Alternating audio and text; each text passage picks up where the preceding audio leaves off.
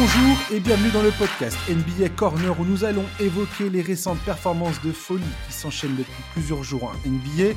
Nous allons parler des Nets dont la série de victoires s'est arrêtée à 12 après leur défaite face aux Bulls et on terminera en évoquant les Memphis Grizzlies et leur goût pour la provocation. Pour m'accompagner, j'ai le plaisir d'accueillir Théo Homeser du site Basket Session. Bonjour Théo. Salut Josh, comment ça va? Ça va très très bien. Bonne année à toi. Bah, même chose, ouais, ravi de, commencer l'année 2023 avec toi euh, pour un nouveau podcast. Ça pouvait pas mieux commencer, je pense. Ah, merci Théo. Et puis bah, bonne année à, nos chers auditeurs qui, euh, qui nous suivent et nous euh, soutiennent. Merci à vous tous et bah, je vous souhaite le meilleur pour cette année 2023. En parlant de ça, Théo, je voulais savoir un petit peu de votre côté, basket session, les MOOC et tout ça. Qu'est-ce que vous nous réservez pour cette nouvelle année?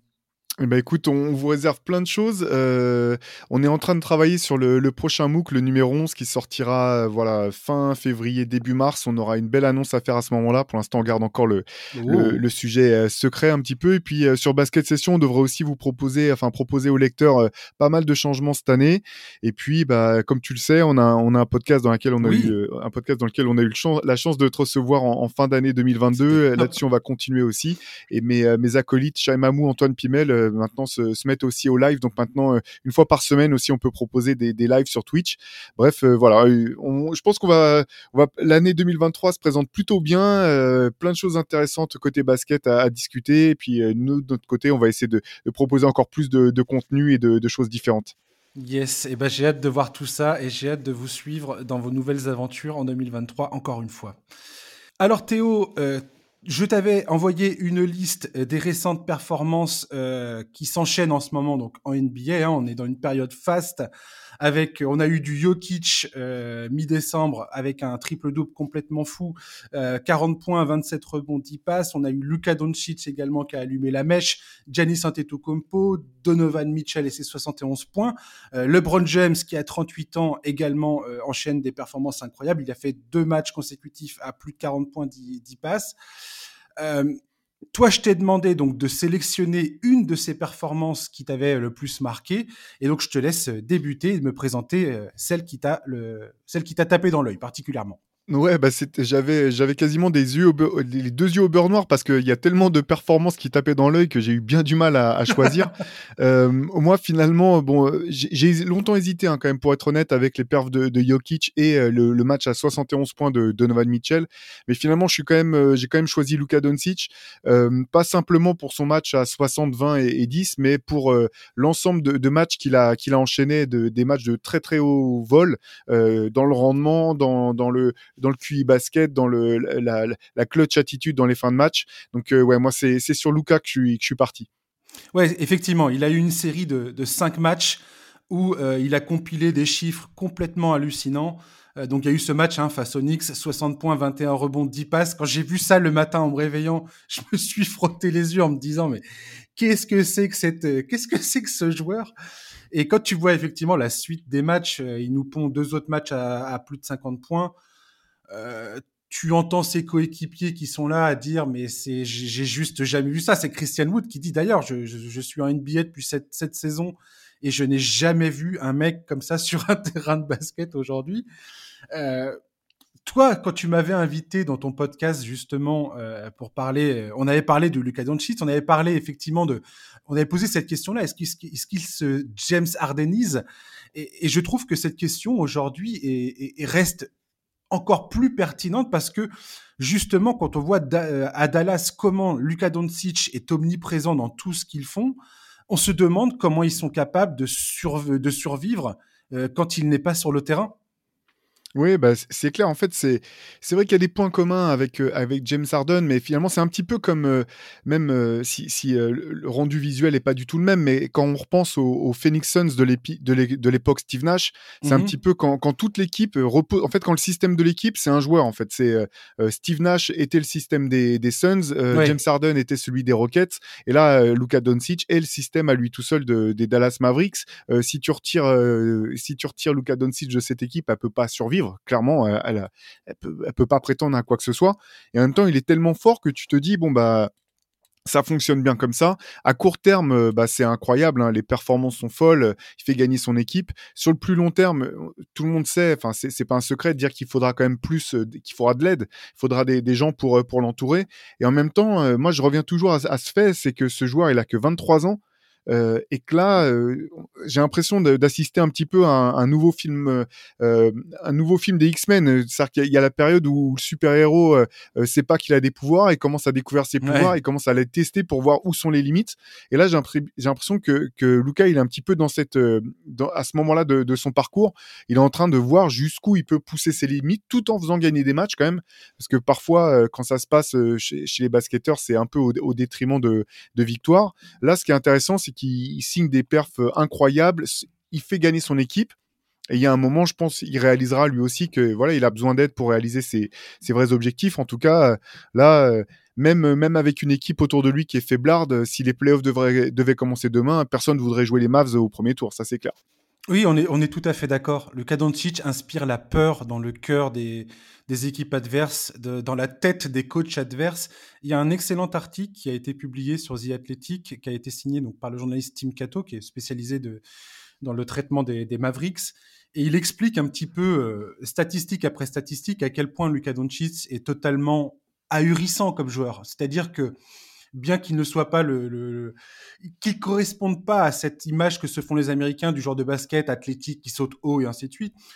Il montre à quel point euh, l'intelligence du jeu de Luka Doncic euh, et, et, son efficacité absolument redoutable dans les pick and roll, comment il manipule les défenses adverses, comment il arrive à contrer toutes les couvertures défensives que les coachs, au fur et à mesure de, des, rencontres, lui proposent. Ils sont, toujours, ils sont toujours là à essayer de trouver de nouvelles, de nouvelles stratégies à lui balancer devant lui, à balancer devant lui pour essayer de le freiner, sans jamais y arriver. C'est ce que tu dis. Tu as l'impression qu'il a toujours, il arrive toujours à trouver des solutions. Et c'est ce qui est fascinant avec lui. Je voulais reparler avec toi également du fait que Dallas, qui aujourd'hui, toi et moi, on est je pense qu'on est d'accord pour dire que ils sont à la recherche d'un autre créateur. Je pense que c'est ce dont ils ont besoin aux côtés de Luka Doncic pour vraiment passer un cap. Et j'ai envie de te dire, ils avaient ça avec Jalen Brunson et je reste, je reste euh, halluciné du fait qu'ils aient perdu ce gars-là euh, à l'intersaison, quoi. Qu'ils n'ont pas réussi à négocier avec ce mec. Ouais, bah c'est ça, c'est quand même. Euh, c'est le type d'erreur qui peut te coûter euh, qui peut te coûter des titres et qui peut même te coûter ta star à long terme. Parce qu'en fait ce qui est le, plus fou de tout ça c'est qu'on parle bien sûr de l'été dernier mais l'été d'avant en fait Dallas aurait pu prolonger Jalen Bronson avant sa, saison fantastique. Donc il aurait eu un prix dérisoire quasiment. complètement. Et là là c'est c'est dur parce que ça veut dire qu'ils ont alors qu'il était déjà chez eux, ce joueur, ils n'ont pas réussi à évaluer correctement son potentiel et son niveau. Et, euh, là, aujourd'hui, c'est vraiment très compliqué parce qu'on se dit, voilà, Dallas pourrait avoir exactement la même équipe qu'aujourd'hui avec Jalen Brunson en plus. C'est et là, euh, je pense qu'on parlerait pas du même potentiel à court terme là pour cette équipe de, Dallas, parce que même si euh, Jalen Bronson n'est pas euh, remplit pas finalement le, costume de, la de la deuxième star classique, tout comme c'était le cas, enfin Dinwiddie non plus remplit pas ce, costard complètement, mmh, mmh. mais mais mais Luka Doncic est tellement fort que je, ne suis pas sûr qu'il ait finalement besoin d'une d'une deuxième star. Tout à fait, je suis d'accord avec toi. Je suis d'accord avec toi. Et quelque part, Jalen Brunson, dans son profil euh, assez discret, dirons-nous, on va dire que c'est un.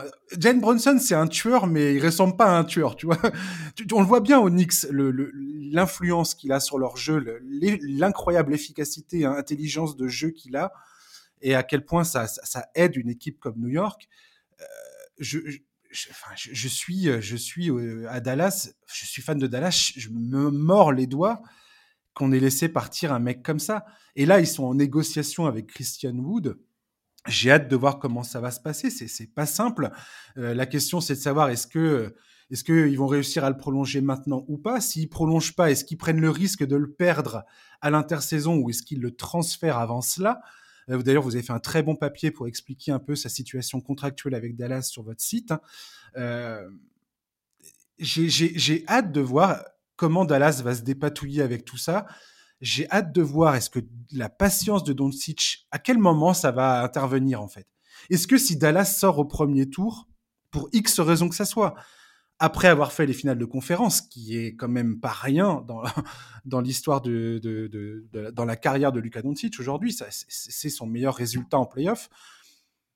J'ai hâte de voir si la frustration, l'impatience vont grandir ou pas de son côté, euh, enfin du, côté dans le camp de Luka Doncic.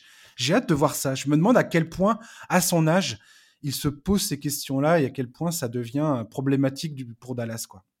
Ouais, c'est vraiment une bonne question. Euh, dans, dans le cas de Christian Mood, alors c'est vrai que la question se pose pour des raisons vraiment contractuelles parce qu'il est en fin de contrat euh, maintenant. Euh, Dallas pourrait le prolonger, mais pourrait le prolonger. disons que le, le, salaire maximum qu'il pourrait lui proposer dans le cas d'une prolongation de contrat, sera moins intéressant que ce que Christian Wood pourrait aller chercher en étant free agent cet été. Mais si Dallas attend que Christian Wood soit free agent cet été, free agent cet été bah, il pourrait choisir de partir. Après euh, l'épisode Jalen Brunson, on comprend bien que Dallas euh, ne veuille pas prendre ce risque-là. Et c'est d'autant plus euh, dommage que, que c'était pour moi une très bonne pioche, Christian Wood à Dallas. Tout à je trouve que ça marche, ça marche vraiment bien. ça marche encore mieux quand, quand, il, quand il est vraiment concentré aussi sur les aspects défensifs du jeu. Mais en tout cas, ça colle bien avec Luke euh, il y a une bonne entente, une bonne complicité. Je pense qu'il a jamais marqué des points aussi facilement que depuis qu'il joue avec euh, Luka Doncic. Donc je pense qu'il est ravi d'être là. Et la question est complexe là pour pour Dallas parce qu'effectivement, euh, je pense qu'en interne ils font tout pour, euh, enfin ils ont ils ont ils ont eu l'intelligence de finalement de déployer le tapis rouge dès le premier jour à Luka Doncic. Euh, leur objectif c'est de pouvoir le garder comme ils ont et de mettre en place le même type de relation que celle qu'ils ont eu avec euh, Dirk juste avant, euh, c'est-à-dire en faire un Mavericks euh, pour la vie, le garder à la tête de, de l'équipe.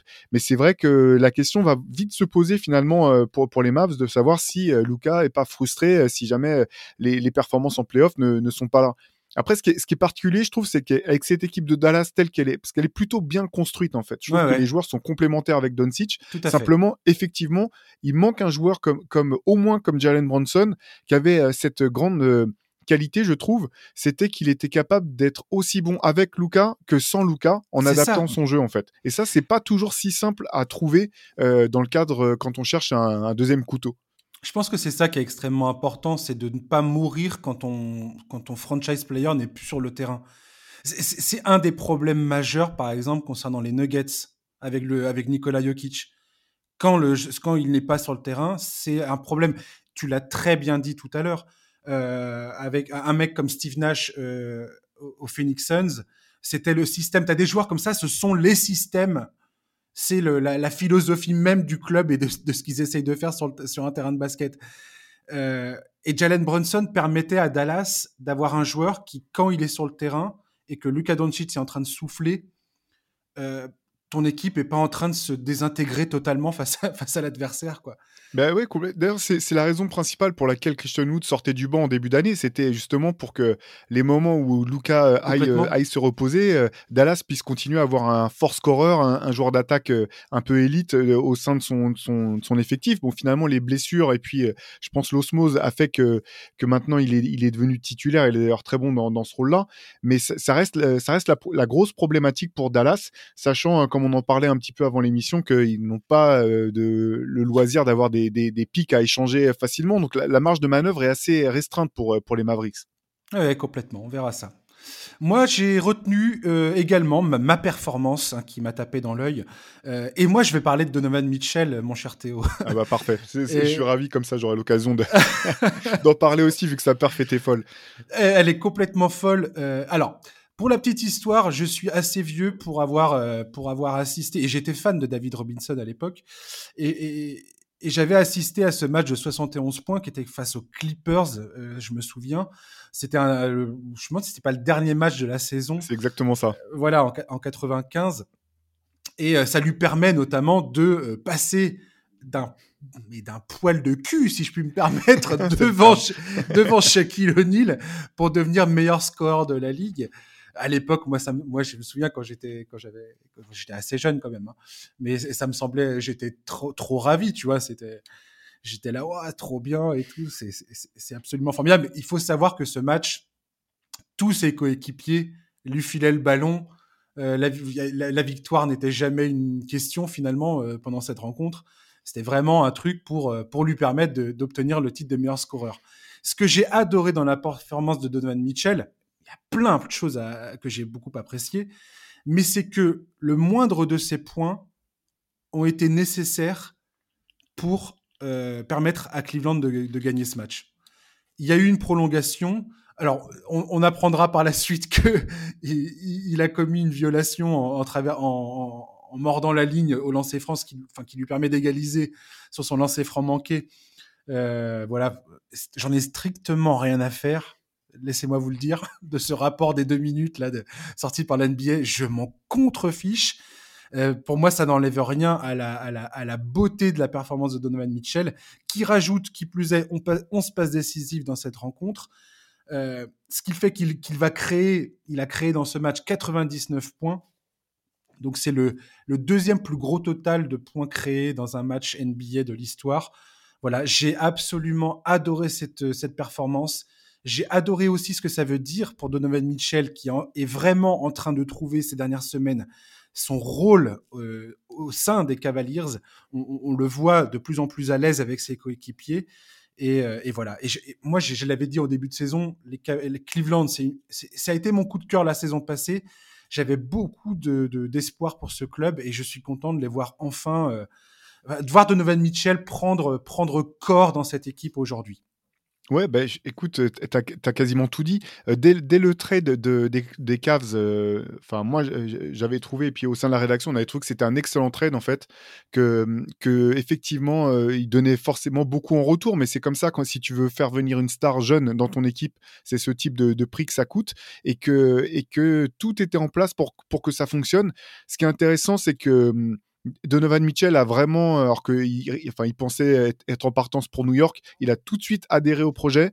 Euh, même défensivement, c'est pas, c'est toujours pas un stopper hein, au niveau NBA, mais par contre, même de ce côté-là, il a, il a fait les efforts pour que ça Défensivement, tu parles? Oui, défensivement. Je ouais, il est plus impliqué vraiment quoi.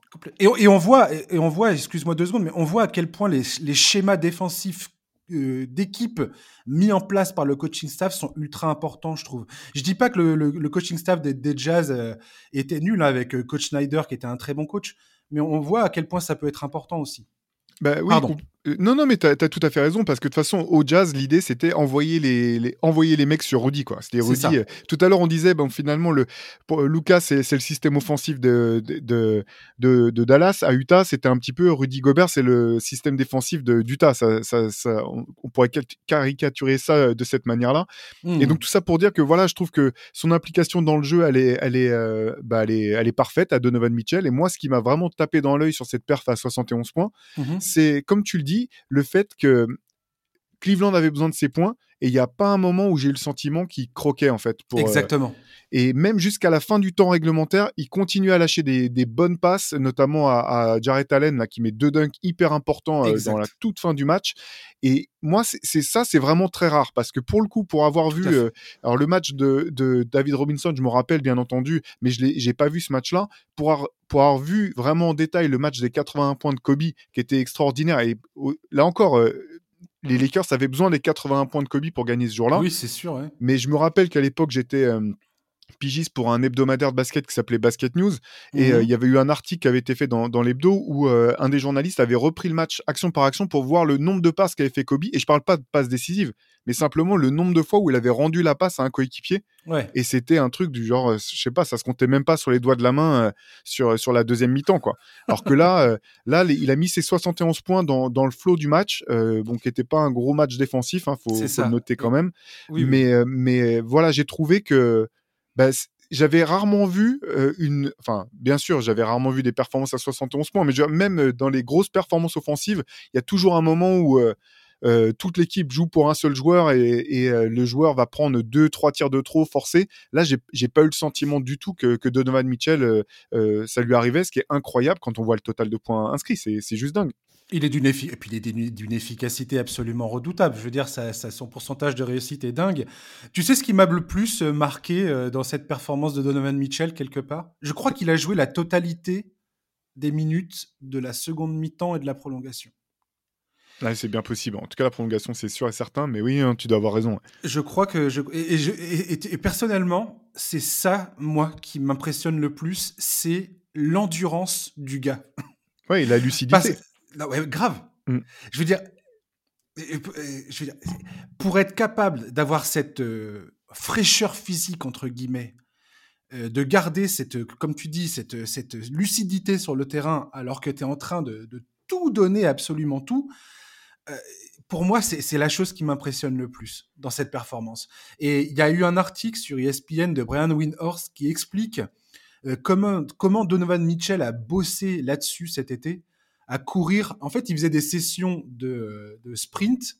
Il faisait des sprints de 50, de 50 mètres, 100 mètres, 200 mètres, et il terminait sur, euh, je crois, 2 ou, ou 3, 400 mètres euh, sur, euh, sur, pendant, pendant, pendant un temps. Mais c'est, tu regardes le, programme d'entraînement, franchement, mais, moi, je, je vomis au bout d'une heure, quoi, clairement. Euh, et Dieu sait que je me suis remis au sport, mais putain, le truc, c'est n'importe quoi, c'est l'enfer sur terre, le machin. Et, et, et, c'est là où tu, c'est dans les matchs comme ça où tu, tu, tu, tu récoltes en fait le, fruit de ton travail. Et, j'ai trouvé, j'ai trouvé cette mise en perspective assez intéressante, enfin très intéressante même. Que le gars cet été, il s'est tapé euh, des, des, sessions de, de sprint absolument horrible pour, euh, pour bosser son, son, son endurance et que, et que voilà, et ça te permet aujourd'hui, en début janvier, de sortir une perf comme ça, quoi. Je trouve ça absolument génial, en fait. Ouais, non, mais c'est clair. Et puis, euh, je te rejoins sur ce que tu disais au début de l'année, au début du, pardon, de, du segment là, pour, euh, pour ce qui est des Cavaliers. Moi, j'adore, effectivement, j'adore cette équipe. je suis hyper enthousiaste sur leur avenir parce que je crois très, très fort en Evan Mobley, en son développement et, au fait qu'à terme, voire à moyen terme, ça devienne sans doute le meilleur joueur de l'équipe. ils ont un, un, comment dire, un, groupe un, de, de cœur, un cœur d'équipe qui est jeune qui est ultra talentueux, qui a l'air de très bien vivre ensemble, euh, un coaching staff qui est efficace. Tout est en place pour que Cleveland puisse enfin avoir des, comment dire, des succès sans LeBron James. Parce que c'est, faut se rappeler quand même, on, l'oublie maintenant, mais avant LeBron, cette équipe avait rien fait depuis euh, quasiment euh, le début des années 90. C'était quand même un peu les Kings de l'Est ou, ou ouais, ouais, les, enfin les c'était un peu les Sacramento Kings de l'Est. Finalement, ils ont été forts quand, le, quand LeBron était là. Quand il est parti, ils sont devenus nuls. Quand ils avaient que Irving, ils allaient nulle part. Le bon est revenu, ils ont gagné, c'était une très belle, une très belle histoire. Mais là, enfin, j'ai l'impression que euh, le club a mis euh, ses, comment dire, ses les moyens derrière ses ambitions et derrière euh, et en, avec, en changeant pas, en faisant pas mal de changements, le, GM notamment qui fait du, de l'excellent boulot. Et là, il y a un beau cœur d'équipe pour les 4-5 années à venir. Il y a de quoi, il y a de quoi être enthousiaste du côté de Cleveland. J'ai la stat, hein, Théo. Ils n'ont pas mis les pieds en playoffs sans LeBron James depuis 1998 et ils n'ont pas gagné une série de playoffs sans LeBron James depuis 1993. Autant te dire que s'ils vont en playoffs, ça sera déjà un petit exploit en soi et que s'ils gagnent une série de playoffs, euh, ce sera du jamais vu depuis donc 30 euh, ans. Ouais, c'est ça, ouais. C'est ça, c'est exactement ça, 30 ans. 30 ans sans, sans LeBron, quoi.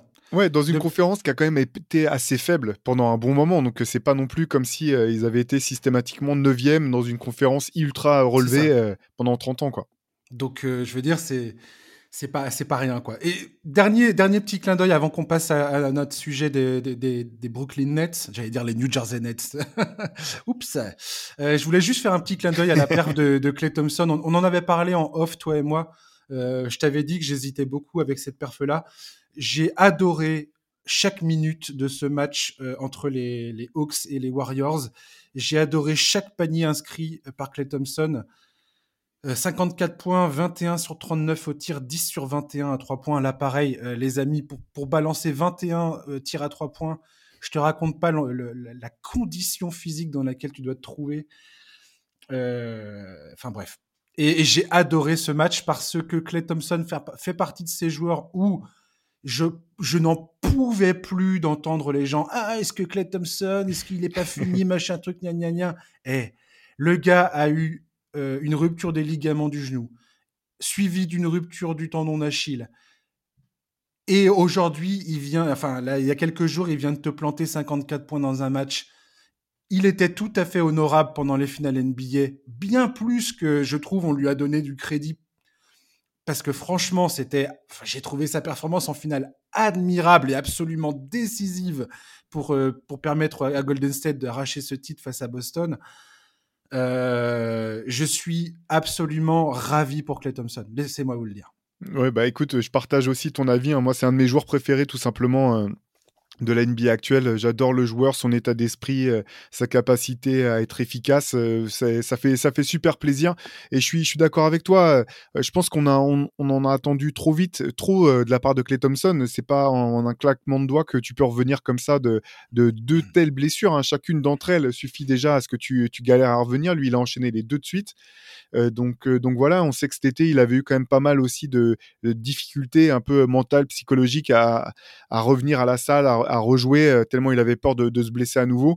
Euh, bah, je suis ravi pour, pour Clay. J'espère, j'espère et je suis sûr qu'il y en aura d'autres, euh, d'autres des performances comme ça. Pour moi, Clay Thompson est, loin d'être fini. Oui, complètement. Et les Warriors va être, vont, vont, être une équipe. Là, je sais pas, ils ont annoncé, je crois, le retour de Stephen Curry potentiellement pour le 13 janvier, c'est ça ou pas? Quelque chose comme ça, je crois. Ouais, un truc comme ça, mi-janvier en tout cas. Bon, je pense qu'ils vont, ils vont vraiment être très, très, très précautionneux avant de le, avant de le remettre dans le feu, mais euh, bien qu'ils aient besoin qu'ils reviennent euh, sans trop tarder. Mais les Warriors, ça va vraiment être une équipe à suivre euh, côté conférence Ouest. Je pense que. Enfin, je sais pas, on verra. On verra ce que ça va donner. J'ai envie de les. Je, je, me dis que ça va remonter au classement, mais on verra. On verra ça. On va parler des Brooklyn Nets, mon cher Théophile un sujet qui est pas facile pour moi parce que Dieu, Dieu sait que j'ai tiré à boulet rouge sur cette équipe. Et, euh, et quelque part, je suis absolument ravi d'avoir eu tort en, en, prédisant le, qui, la chute de, de, de, cette équipe. Clairement, hein, je ne voyais pas comment cette équipe allait se remettre de, de la controverse euh, Kyrie Irving, l'énième controverse Kyrie Irving, euh, la suspension, pour moi, c'était le, le, comment dire, le départ de Steve Nash, bien que pareil, Steve Nash, merci quoi. Enfin, je, merci, salut et bon vent parce que depuis qu'il est parti, bah, tout a changé. Les Nets, depuis le 1er novembre, donc depuis euh, que Jack Vaughn a repris les rênes de l'équipe. Jack Vaughn qui était même pas le premier choix à la base de l'équipe pour reprendre, pour être coach. Hein. Il vient d'être nommé coach du mois de décembre. Ça me fait trop rire. Je trouve ça absolument génial cette équipe. C'est aussi pour ça que j'adore la NBA. Le côté totalement imprévisible du truc. Depuis le 1er novembre, les Nets c'est la cinquième meilleure défense de la NBA, la quatrième meilleure attaque je, rappelle que c'est une équipe qui avait, qui s'était fait, qui avait encaissé 153 points par Sacramento euh, au mois de fin octobre ou je sais plus quoi. Enfin, t'y crois même pas tellement, euh, tellement ça ressemble plus à rien. Euh, au mois de novembre, au mois de décembre, pardon, ils ont fait une série de, enfin là, ils, ils viennent de terminer une série de 12 victoires consécutives. depuis que Jack Vaughn a repris les rênes de l'équipe, je crois qu'ils sont à 21 victoires et 7 défaites, un truc comme ça. Ils ont le meilleur pourcentage de réussite au tir en termes d'efficacité. Je veux dire, cette équipe, le, revirement de situation est juste absolument incroyable et je voulais absolument en parler avec toi, Théo. Ouais, bah, je suis, d'accord avec toi. Tu, tu disais que tu avais tiré à, bout, à boulet portant sur, euh, sur, sur les nets. Bah, C'était ah bah certainement justifié parce qu'on l'a tous fait pour, les, pour des bonnes raisons. Là, ce qui est plutôt sympa, c'est de pouvoir parler de, de, Brooklyn pour leur performance sur le parquet et pas sur euh, ce qui se passe en dehors. Euh, Finalement, Jack Vaughn, bon, fait de, l'excellent boulot, ça, c'est personne peut peut le nier. Je suis ravi, euh, ravi pour, lui, ravi aussi euh, bah, qu'on parle de, de, basket, qu'on parle des Nets. La grande chance qu'a Jack Vaughn et que n'a jamais eu Steve Nash, c'est qu'il a ses trois meilleurs joueurs sur le terrain. Parce qu'en fait, euh, je crois que là, si, je me trompe pas, ils viennent de, passer une, barrière, comment dire, un, cap, pas, pas psychologique, mais comment dire, ah, je trouve, je trouve pas le terme euh, bref, ils viennent de passer un cap assez marrant, c'est que euh, Kevin Durant, Kyrie Irving et Ben Simmons, euh, maintenant, ont passé plus de temps ensemble sur le parquet que ah Kyrie Irving, James Harden et, Kevin Durant ne l'avaient fait par le passé. C'est, ça montre un petit peu à quel point Brooklyn a été en galère pour, pour, aligner ses, ses meilleurs line-up depuis deux ans. donc voilà, donc là, effectivement, ce qui, ce qui était un, je, je, partage ton, En fait, je suis pas surpris que, que Brooklyn défende aussi bien maintenant. Par contre, j'étais hyper étonné qu'ils défendent aussi mal en début d'année. moi, c'était, je m'étais dit, bon, bah, de toute façon, quand Ben Simmons va arriver, quel que soit son rendement offensif, il va apporter de la défense et du rebond. Euh, il va aider cette équipe dans ces deux, dans ces deux domaines-là. J'avais sous-estimé, et moi aussi, je pense, euh, la difficulté que, Ben Simmons aurait à revenir euh, au jeu, à retrouver son rythme, notamment défensivement. Et là, je pense que finalement, on ne va pas parler que de lui parce que c'est bien, bien entendu pas le, joueur le plus important de, cette équipe. Mais sur les derniers matchs que j'ai vus de Brooklyn, là, je retrouve un petit peu défensivement le, Ben Simmons qu'on a connu, euh, capable de, switcher de, sur les joueurs de 1 à 5, d'être euh, entreprenant, d'aller faire reculer les porteurs de balles loin de, loin de, loin de la ligne à 3 points, loin du, de la raquette, d'être vraiment très fort. Et son entente avec euh, Nick Claxton défensivement fait que, que Brooklyn retrouve ce niveau-là, sachant que Kevin Durant est toujours un, excellent défenseur, un protecteur de, de, de cercle, etc. Euh, donc, ça, c'est vraiment des, facteurs qui sont hyper encourageants pour Brooklyn parce qu'on sait que s'ils veulent aller loin, alors je sais pas, tout dépend ce qu'on appelle loin, mais en tout cas, ils auront besoin d'une forte assise défensive pour pouvoir euh, espérer, euh, voilà, être au moins au niveau de, leur potentiel. J'adore le fait que tu parles de Ben Simmons parce que lui, comme Clay Thompson dont on parlait il y a quelques minutes auparavant, tout le monde lui est tombé dessus en deux secondes euh, ah, il avait à peine repris la saison, on était là, ah mais Ben Simmons, c'est l'ombre de lui-même, euh, qu'est-ce qu'il fout, c'est une arnaque. Enfin, moi, j'ai, je, pense être, euh, avoir dit souvent dans ce podcast, laissons-lui le temps de reprendre ses marques. Le mec n'a pas joué au basket depuis un an et demi. C'est énorme de l'absence qu'il a eue. Et quand tu vois la réalité des problèmes physiques qu'il a, qu'il a, qu'il a rencontrés et qui l'ont, qui l'ont empêché de jouer, je veux dire, c'est c'est pas des trucs anodins. Le mec, c'est pas c'est pas euh, retourner un ongle, tu vois. Et, effectivement, comme comme tu dis, là, on voit à quel point on le retrouve dans son rôle de distributeur, on le retrouve dans son rôle de joueur capable de défendre n'importe qui sur le terrain, et on voit quel impact ça peut avoir sur un groupe. Euh, tu parles de Nick Claxton. Nick Claxton, tout à l'heure je parlais de euh, Donovan Mitchell. Nick Claxton, il a passé son intersaison à bosser sur son physique, sur sa défense, et tu vois le résultat aujourd'hui sur le terrain. C'est hallucinant. on, parle de lui comme euh, un potentiel défenseur de l'année, même si je pense que clairement il n'aura pas le titre. Mais lui et, euh, Ben Simmons défensivement, on, change tout en fait pour euh, cette équipe. Clairement. Bah, complètement, et c'est vrai qu'ils ont aussi commencé la saison sans, sans Seth Curry qui était, qui était blessé. Joe euh, Harris qui, était, euh, qui était sur retour de blessure. Exactement, là il y a TJ Warren qui commence à revenir et à montrer des choses extrêmement intéressantes. Tu as l'impression que finalement euh, Brooklyn n'aura vraiment son équipe que peut-être début février. si, on, voilà, si on dit, bon, bah, après être revenu de blessure, faut un petit peu le temps de se réacclimater, de se réacclimater un petit peu. Et puis, bah, on est quand même obligé de parler de Kevin Durant qui réalise une, une saison complètement hallucinant en termes hallucinante offensivement. Euh, alors on devrait même pas être étonné hein, quand on connaît quand on connaît le joueur, mais là euh, KD et Kyrie Irving offensivement euh, c'est quasiment inarrêtable soir après soir. Tu sais tu sais le truc qui, qui me qui m'interroge, j'avais hâte de parler de ça avec toi. Il y a, les stats là qui sortent depuis quelques, quelques jours sur l'efficacité dans le jeu de mi-terrain. Les Nets, offensivement et défensivement, c'est une, c'est une des le, net rating des Nets sur jeu, euh, sur jeu en demi-terrain, ils sont premiers actuellement. Je trouve ça complètement dingue. C'est-à-dire que pourquoi c'est important à mes yeux, c'est parce que quand on arrive en playoff, tu joues énormément sur demi-terrain. Et ta capacité à défendre et à attaquer sur demi-terrain est primordiale. Il y a la chaîne YouTube euh, d'un mec qui s'appelle Andy Hoops qui a souligné un truc absolument incroyable, c'est que cette équipe des Nets est l'équipe la plus redoutable à mi-distance de toute la ligue. Tu parles de Kevin Durant, c'est le, joueur le plus redoutable à mi-distance de, toute la ligue. Ils ont quatre joueurs qui, sont à plus de 50% de réussite au tir à mi-distance.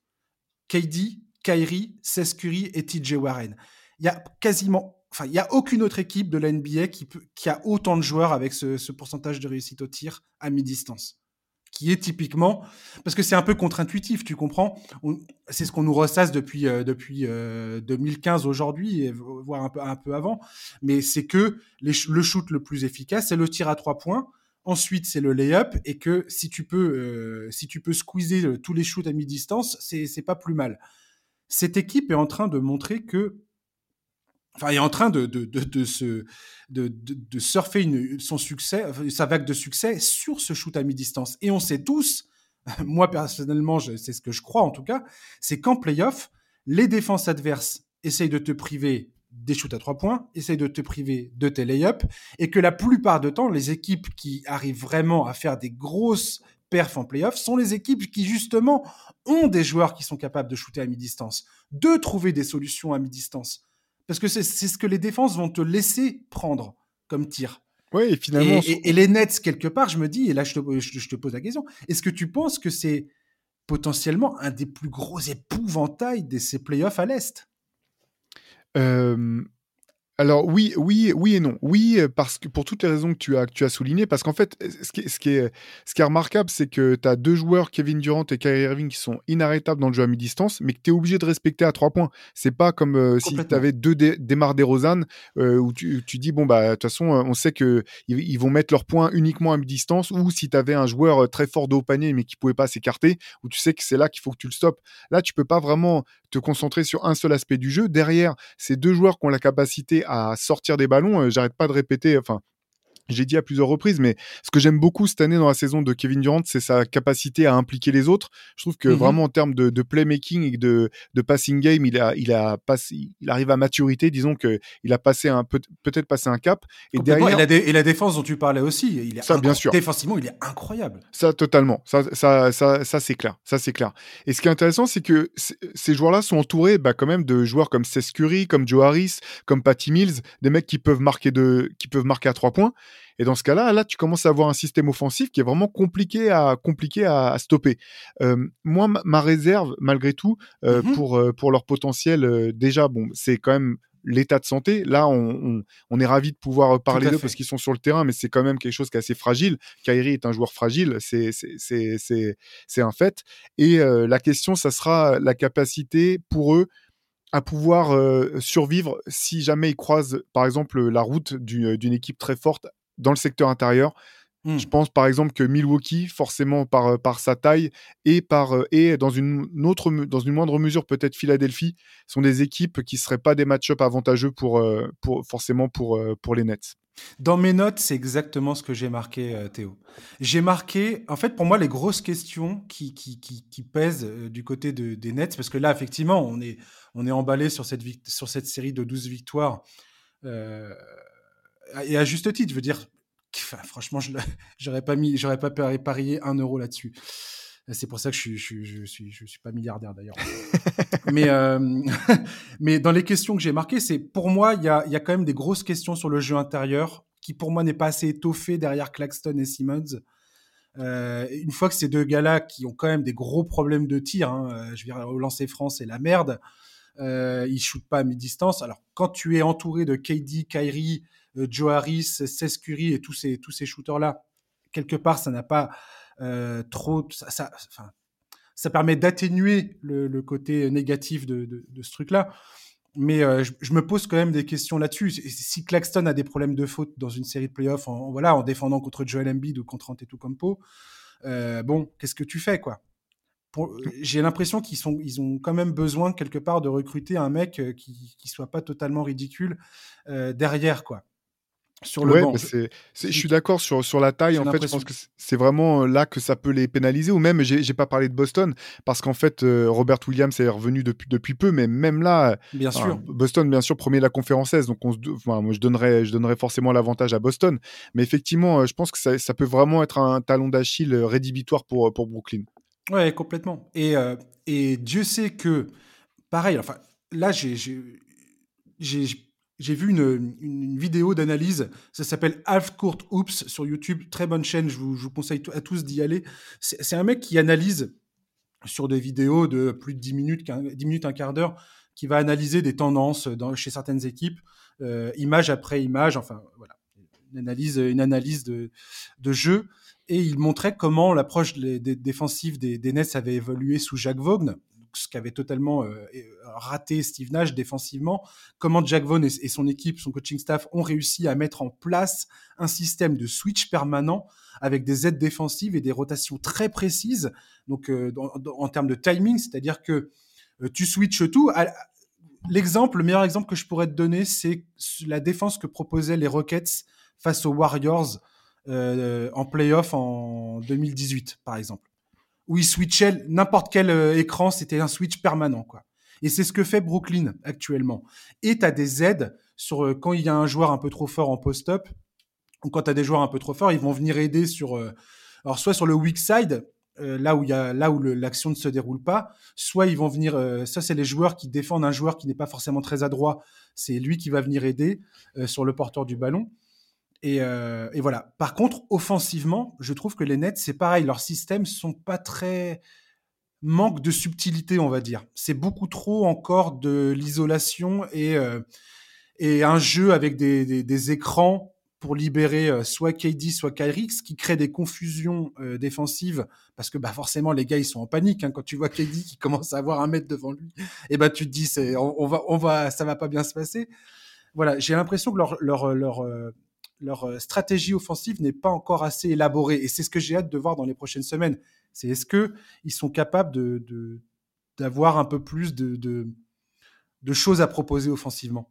Oui, bah, ça va être intéressant, c'est parce que ça sera aussi l'occasion de voir euh, quelle est la philosophie de Jack Vaughn de ce côté-là, quelles sont euh, aussi les adaptations dont il sera capable une fois en playoff. Là, pour l'instant, c'est vrai que, en même temps, je peux comprendre, euh, ils ont deux joueurs de un contre un totalement injouables. Euh, ils sont, qui sont à la fois forts dans le jeu de 1 contre 1, mais aussi forts dans le jeu de pick and roll et qui sont tous les deux d'excellents joueurs de post-up. Parce que Kyrie, euh, malgré son, sa petite taille, est très très bon euh, dos au panier. Donc tu dis, bon, bah, j'ai ça, plus j'ai des shooters à 3 points autour, et j'ai même pas parlé de, de, Utah Watanabe, là, qui est le meilleur shooter à 3 points cette saison. Incroyable Dans ce cas-là, tu te dis, bon, bah, on va réduire, on va simplifier le jeu au maximum, on va jouer sur ces, sur ces options-là et de la lecture euh, ils vont jouer leur 1 contre 1, fixer la défense et derrière on trouvera les, shooters euh, seuls s'il y a des prises à 2, prises à 3. Donc ça, je peux comprendre effectivement que, Jack Vaughn ait voulu euh, bah, réduire le jeu un petit peu là-dessus. Simplifier les choses. Simplifier les choses, redéfinir les rôles de chacun et puis se dire, bon, bah, on verra bien en playoff ce que ça donnera. Mais c'est vrai qu'en playoff, on le sait, les équipes s'adaptent, ont des, plans de jeu défensifs faits sur mesure pour, pour essayer de contrer différentes équipes, enfin des équipes bien, bien spécifiques. Je pense qu'on risque de, devoir attendre les playoffs finalement pour, pour en voir plus de ce côté-là, du côté des Nets. Oui, et puis après, bon, c'est vrai que ne pas avoir. Enfin, continuer de se reposer sur Kyrie et KD peut avoir aussi son, son, son bénéfice dans le sens où, justement, tu as ce côté imprévisible euh, où es, enfin, c'est difficile de scouter parce que les gars jouent en jouent totalement librement et s'adaptent aux situations qui sont qui sont qui sont devant eux. Ça a son côté euh, positif, mais ça peut avoir ses limites aussi. J'ai hâte de voir ça. La, grande question pour Brooklyn, ça sera de savoir si une fois en playoff, ils pourront effectivement s'appuyer sur leurs trois joueurs. C'est, ça reste. Euh, alors on pourrait dire que c'est vrai de toutes les équipes que les, blessures sont toujours le facteur le, le plus déterminant en playoff, mais c'est, particulièrement le cas de Brooklyn vu euh, l'historique du mmh. club et l'historique des joueurs. Ce que je trouve incroyable au final dans cette histoire, c'est que Brooklyn aujourd'hui, ils sont dans le top 3 de la conférence Est, euh, et ça devient clairement, indubitablement, une équipe qu'aucun des tops euh, de l'Est ne souhaite rencontrer en playoff. C'est, ça devient un enfer, en fait, euh, cette équipe à jouer. C'est-à-dire que si tu commences une série de playoffs demain, avec Kevin Durant, Kyrie Irving en pleine possession de leurs moyens, tu as bien raison de, souligner ça. Le, fait que cette équipe arrive en un seul morceau en playoff, avec la confiance qui est la leur aujourd'hui, tu vois bien qu'il y a une confiance collective, ils débordent de confiance, c'est, beau à voir, hein, franchement. Euh, si tu as une équipe des Nets qui est au complet, qui est sûr de son jeu, sûr de sa personnalité, avec euh, KD et Kyrie en pleine bourre, Seth Curry en pleine bourre, Joe Harris qui, et Watanabe et TJ Warren et Claxton et Ben Simmons et tout ça. Et qui sait, avec un peut-être une recrue euh, surprise, soit sur le marché des, transferts, soit sur le marché des joueurs qui vont être libérés après le, après le All-Star Game, euh, le, buyout market, comme on dit. Euh, je veux dire, qui, qui, euh, qui a envie de se cogner cette équipe-là sur une série de playoffs? Non, mais c'est clair que c'est l'enfer. Et, c'est marrant parce que tu parlais d'état d'esprit. Moi, j'ai l'impression que c'est la première fois, limite, qu'on voit un vrai état d'esprit euh, dans cette équipe depuis l'époque d'avant l'arrivée même de Kyrie et de KD. Et là, tu les voyais après le, la claquette incroyable de Kyrie Irving, tout le, le, banc qui se lève. Hein. Mais pour le coup, bon, des fois, les, les joueurs, les remplaçants, tu, tu sens qu'ils acclament les mecs qui sont sur le terrain.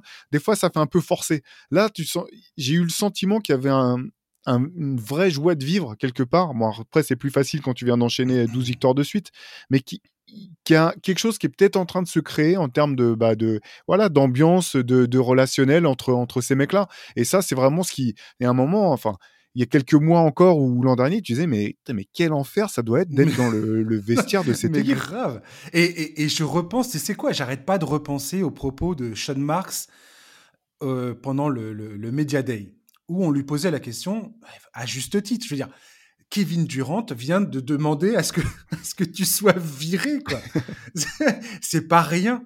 Il vient de demander la tête du coach et la tête du JM. Et là, tu te dis, mais. Et Sean Marks avait dit calmement, non, non, euh, là, je pense qu'on travaille ensemble, euh, qu'on essaye de. Si, s'était montré très, euh, très optimiste, très positif en disant, non, non, je, je si, si, tout se passe comme on l'espère, ça, ça va bien se passer. Et après, tu as le truc de Kyrie Irving et tout ça. Là, tu te dis, attends, mec, tu nous, tu nous prends vraiment pour des cornichons, quoi. euh, Kevin Durant aussi a dit ça. Il a dit, non, non, moi, j'ai fait cette menace-là, mais c'était pour un peu secouer, secouer tout le monde et dire, hé, les gars, il faut qu'on qu'on se bouge. Là, on part pas dans la bonne direction. On fait pas ce qu'il faut pour, euh, pour essayer de, de, de, de, comment dire, de, rencontrer nos ambitions, quoi, pour euh, atteindre nos ambitions. Et, quand je repense à tout ce qui a été dit, Dieu sait que j'avais l'impression qu'on était en train de nous bullshiter les oreilles euh, auparavant. Et quelque part, là, tout d'un coup, et eh ben, toutes les propos qui ont été tenus à ce moment-là, eh ben, tu te dis, ah, en fait, ils n'avaient pas complètement tort, en fait. Et ça, et ça me semble dingue de me dire ça. J'avais tellement l'impression qu'on nous bourrait le mou. Et, et en fait, tu as l'impression que non. Bah, on nous bourrait quand même un peu le mou parce que. Mais oui, oui, j'en doute pas. Mais particulièrement culte de voir euh, Kevin Durant dire qu'il trouvait que ça manquait de cadre à Brooklyn, alors que c'est quand même la première chose que KD et Kyrie ont fait sauter quand ils sont arrivés, c'était le cadre. Il y avait tout un tas de, de, protocoles collectifs qui avaient été mis en place par euh, Kenny Atkinson à l'époque, qui a été, c'est une des premières choses contre laquelle les deux euh, se sont élevés. On dit non, nous on a nos habitudes, on ne veut pas faire les choses comme ça. Donc c'était assez marrant de, de voir KD dire ouais, il n'y a pas assez de cadre, il faut demander aux gens d'être plus responsables, etc. bref, passons. Joe qui, qui, sur Twitter euh, euh, tweet la vidéo de Kyrie Irving qui fait sa claquette dunk là. Ça c'est pareil, ça m'a fait hurler de rire. J'étais là, mais mon Dieu, mais le, revirement de situation est absolu, quoi. C'est, absolument génial. Et là, donc, euh, la dernière question que j'avais notée, et après on va passer à autre chose, on va terminer le podcast sur les Grizzlies, mais la dernière question que j'avais posée, c'était cette espèce de truc qui pour moi pèse, euh, cette espèce de, nuage au-dessus de la tête des Nets depuis le début de saison, c'est Kyrie Irving agent libre. Et là, on a entendu dire, euh, donc Bobby Marks notamment, qui a, fait une interview et qui a dit clairement le, le, le, deal de on te, on te, file un contrat sur 4 ans pour le max, il est plus sur la table. Le max, je crois qu'il est pas loin des 200 millions de dollars quand même. Hein. il est plus sur la table. C'est sur, c'est probablement pas sur la table pour Kyrie Irving à l'intersaison. Mais le gars tourne aujourd'hui en, euh, enfin, je sais pas, ses moyennes, elles sont complètement folles. le mec, il est à son meilleur niveau, clairement. Mais donc, il, explique que, grosso modo, il y aura potentiellement une prolongation de contrat au moins sur deux ans, quoi. Et ça, c'est déjà fou, hein, parce que si et ça, c'est déjà posé la question il y a deux mois, j'aurais dit jamais de la vie. Mais oui, c'est impossible. C'est complètement fou. Et là, je me dis, mais et effectivement, Kyrie Irving, il, il peut pas partir. Enfin, je veux dire, s'il fait ça, j'ai pas envie d'utiliser des gros mots là tout de suite.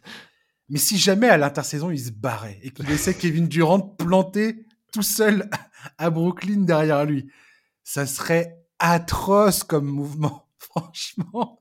si ça se passe, mais c'est. Je. Et en même temps, rien ne m'étonnerait concernant Kyrie Irving. C'est rien à Kyrie Irving, rien n'est impossible, hein, franchement. Le mec va te dire ça, va te dire ça avec une fleur dans les cheveux, tu vois. Ouais, vas-y, non, je me casse parce que bon, vas-y.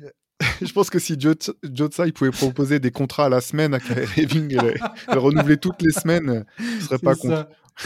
non, mais cette équipe, elle est. J'ai jamais vu ça de, de de toute ma carrière de fan NBA. Je, n'ai absolument jamais vu un truc comme ça. Euh, et en même temps, bon, les, les équipes où c'est la merde euh, en permanence. Tu sais, j'ai vu une vidéo euh, dernièrement sur la période de Scottie Pippen aux Chicago Bulls.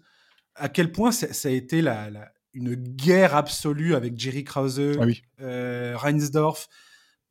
À combien de fois il a menacé de se barrer parce qu'il n'était pas assez payé, parce qu'il avait signé un contrat complètement débile au début de sa carrière, parce qu'il avait choisi de s'assurer un, revenu pendant 10 ans. Mmh. Et, et, ça les a pas empêchés de, de, rafler six titres en, 10 ans. Donc, je veux dire, voilà, la merde dans les vestiaires, ça arrive, quoi. et c'est pas pour ça que ça, ce n'est pas forcément la raison qui te fera rater un titre. Voilà. C'est ce que ça m'a rappelé, cette histoire. On va finir avec les Grizzlies. Théo, je voulais te parler d'eux rapidement. Hein. Mais euh, je voulais savoir, euh, avoir ton point de vue sur, euh, on va dire, la perception d'arrogance que dégage cette équipe. Et je voulais savoir si pour toi c'était une bonne chose ou pas. Et je fais notamment en référence à, cette fameuse interview de Jamoren qui, quand on lui demande de quelle équipe il a un peu peur, il cite Boston et puis rien d'autre. Et quand on lui dit mais il y a personne à la conférence Ouest, dont les champions en titre, qui sont les Warriors, personne te fait peur dans la conférence Ouest. Non, non, je suis tranquille avec la conférence Ouest, il n'y a, rien qui me fait peur. Et puis, au-delà de ça, leur, attitude sur le terrain, euh, souvent, qui, euh, qui ressort un petit peu. Euh, pour toi, les Grizzlies, ils ont raison d'être comme ça, Jamorant et, et, consorts. C'est une bonne chose ou pas pour eux d'afficher cette, cette uber confiance en eux et, et, d'être un peu, tu vois, dans la provocation comme ça, vis-à-vis -vis du reste de la ligue moi, écoute, moi, ça me, plaît, ça me plaît quand même plutôt bien parce qu'en fait, j'aime bien les équipes qui sont concentrées avant tout sur, sur elles-mêmes, sur leur performance, sur, euh, sur leur capacité, sur leur potentiel, qui ne se cherchent pas d'excuses. Et après, c'est une manière aussi de se mettre la pression parce que quand tu, quand tu l'ouvres beaucoup, derrière, il faut, il faut assumer. Euh, pour l'instant, euh, en playoff, bah, ils n'ont pas démérité du tout. Hein. Ils sont tombés face à des équipes qui étaient plus fortes, mais par contre, ils ont sorti aussi des belles perfs en playoff. Moi, j'aime bien cette attitude. Elle ne me gêne pas. J'aime beaucoup euh, le leadership de Jamorant et je trouve qu'il colle parfaitement avec l'état d'esprit de, de, cette équipe de, de Memphis. Mmh une équipe dure, rugueuse qui se laisse pas impressionner, qui refuse même de se laisser impressionner, j'ai envie de dire.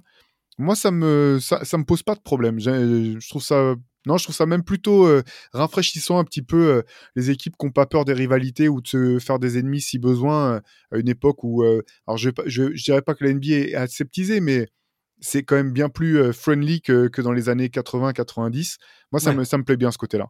Ouais, moi aussi, j'aime beaucoup, effectivement, je, je suis d'accord avec toi. Le, le leadership de Jamoran, j'aime bien, j'aime bien le, le personnage qu'il est en train de se créer quelque part euh, dans les médias. Euh, si tu regardes cette équipe de Memphis, défensivement, elle est monstrueuse. Euh, et quand tout le monde est là, Jaren Jackson Jr., Dylan Brooks, Desmond Bain, il n'y a pas, il y a pas, y a, je veux dire, ils peuvent, ils peuvent décemment, je pense, regarder n'importe quelle autre équipe dans les droits dans les yeux et leur dire on va, on va, on va vous, on va vous dépecer, quoi, clairement. Ouais, de toute façon, c'est le genre d'équipe qu'il faudra, faudra les battre. Ils vont pas se battre tout seuls, quoi. Ouais. Il faudra, faudra venir imposer sa volonté, imposer son, son niveau face à cette équipe. Et euh, j'allais dire un peu dur, non, j'allais dire un peu durement, c'est les anti-clippers de, de l'époque, quoi. C'est pas une équipe qui va se tirer une balle dans le pied, quoi. Ouais. Au sommet de la conférence Ouest aujourd'hui, euh, donc, tu as, les Nuggets qui sont en première position avec Memphis, euh, tu as les Pelicans, Dallas quatrième, on en a parlé tout à l'heure, Sacramento qui sont cinquième, les Clippers qui sont sixième. Euh, Memphis, pour toi, ils sont clairement favoris à l'Ouest aujourd'hui ou, pas vraiment? Alors, j'ai du mal pour autant à les voir comme des favoris. Ils sont où les Je pense qu'ils peuvent aller loin. Est-ce qu'ils sont, trop, est -ce, qu'ils sont trop jeunes ou, ou pas? Bah, en fait, c'est compliqué parce que c'est, cette conférence Ouest, elle est tellement resserrée que là, ils sont euh, premiers ex avec, euh, avec Denver. Mais tu parlais tout à l'heure du retour euh, prochain de, Stephen Curry. on sait que les Suns là, sont privés de Devin Booker. Il y a les Clippers qui sont l'éternelle équipe de on ne sait pas quels joueurs ils auront sur le terrain tel soir ou tel soir. Mmh il y a tellement d'incertitudes que c'est vraiment pas simple de, de le situer. par contre, voilà, ce qui est sûr, c'est que leur niveau, il est, c'est pas, c'est pas un, comment dire, c'est pas un feu de paille.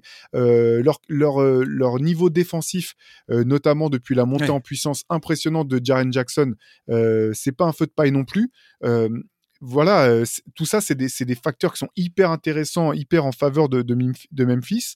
Je pense qu'ils peuvent aller, aller loin pour autant, j'ai du mal à les considérer comme un, un prétendant, euh, euh, comment dire, comme un favori en tout cas. Comme un prétendant sans doute, mais pas, je, ne leur donnerai pas le, le, statut de favori. c'est pour ça que je te pose la question. C'est que Memphis, enfin, l'an dernier, ils échouent en playoff face aux Warriors. Il y a des blessures. Euh, Jamoren qui, qui, qui, manque des matchs. Je veux dire, c'est c'est pas rien quoi. Euh, c'est elle est compliquée à lire à l'heure qu'il est, cette équipe, parce qu'on ne sait pas ce que ça peut donner exactement, à quel, à quel niveau exact ils sont dans leur évolution? Moi, j'ai tendance à croire qu'ils sont encore trop jeunes, et en même temps, ils sont absolument redoutables défensivement, à tel point que tu te dis, ils peuvent probablement battre n'importe qui euh, sur un match, quoi. Euh, J'arrive pas à voir. Enfin, là, les Warriors sont 9e. Euh, pour moi, c'était clairement les, favoris à l'Ouest. Bon, maintenant, il va falloir qu'ils remontent tout ça. Et je me demande quelles conséquences ça va avoir au moment d'arriver en playoff. Est-ce qu'ils vont arriver épuisés ou pas euh, à ce moment-là? Les Pelicans, là, on a bien vu. Brandon Ingram n'arrive pas à revenir. Euh, Zion Williamson est blessé pour trois semaines. Euh, et pareil, cette équipe a encore, pour le coup, elle, elle a absolument rien démontré en playoff. Les Nuggets, défensivement, il y a tellement de points d'interrogation j'ai envie d'y croire aux Nuggets, hein, mais j'ai bien conscience qu'il y a trop de, je sais pas, c'est voilà, pour le coup, défensivement, pour moi, il y a trop de problèmes encore qui se posent. C'est étonnamment très, très, très ouvert, en fait, tout ça. Même à l'Est, j'ai envie de te dire. Bah, non, mais, mais complètement. Et, pour revenir aux Grizzlies, en fait, ils me font un petit peu penser à, à cette équipe de, du Thunder qui était, qui était arrivée jusqu'en finale NBA face à Miami. Au début des années 2010, ouais. E, exact, exactement, parce qu'en fait, ils ont, euh, pour l'instant, euh, leur insouciance euh, est un, je pense que c'est une arme pour eux. Ça leur permet justement de ne pas, pas se poser de questions, de ne pas se laisser impressionner, etc. Mais il y a un moment où, effectivement, on ne sait pas encore si en playoff, ils arriveront à combiner ça, à combiner ça avec suffisamment bah, de, de, comment, de sang-froid et de lucidité euh, dans des mmh moments clés euh, pour pouvoir euh, bah, vraiment devenir un favori, un contender sérieux, un prétendant au titre tel qu'on qu'on l'imagine. Ouais. Je sais pas ce que tu en penses, mais cette saison, cette saison NBA est pour le moment avec toutes les stars, tout ça, pour une fois, on n'a pas 36 joueurs qui sont blessés dans tous les sens. Il y en a un petit peu, mais, mais mais franchement, c'est, je prends un pied phénoménal cette saison.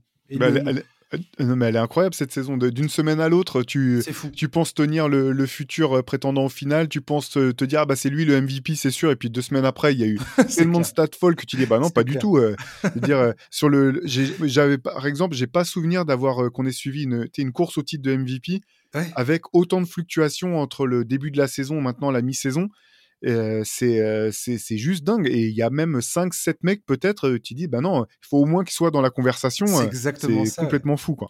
C'est exactement ça. C'est assez fou. Merci, merci beaucoup, Théo, d'avoir été là avec nous pour ce ah bah, podcast. C'était un plaisir, comme toujours, Josh. Yes. Et puis, bah écoute, on, se reparle une prochaine fois avec grand plaisir. Ça marche. Merci encore. Pas de problème. Chers auditeurs, merci de nous avoir écoutés. voilà, encore une fois, bonne année, meilleurs vœux. On, est, on sera là pour 2023 jusqu'au playoff. Et voilà, comme euh, on vient de le dire, on est parti pour une, fin de saison qui va être passionnante. Donc on va suivre tout ça ensemble. Euh, merci de soutenir le podcast, merci de, de, nous écouter. Et on se retrouve la semaine prochaine pour un nouveau numéro du podcast NBA Corner. À ciao, bye bye.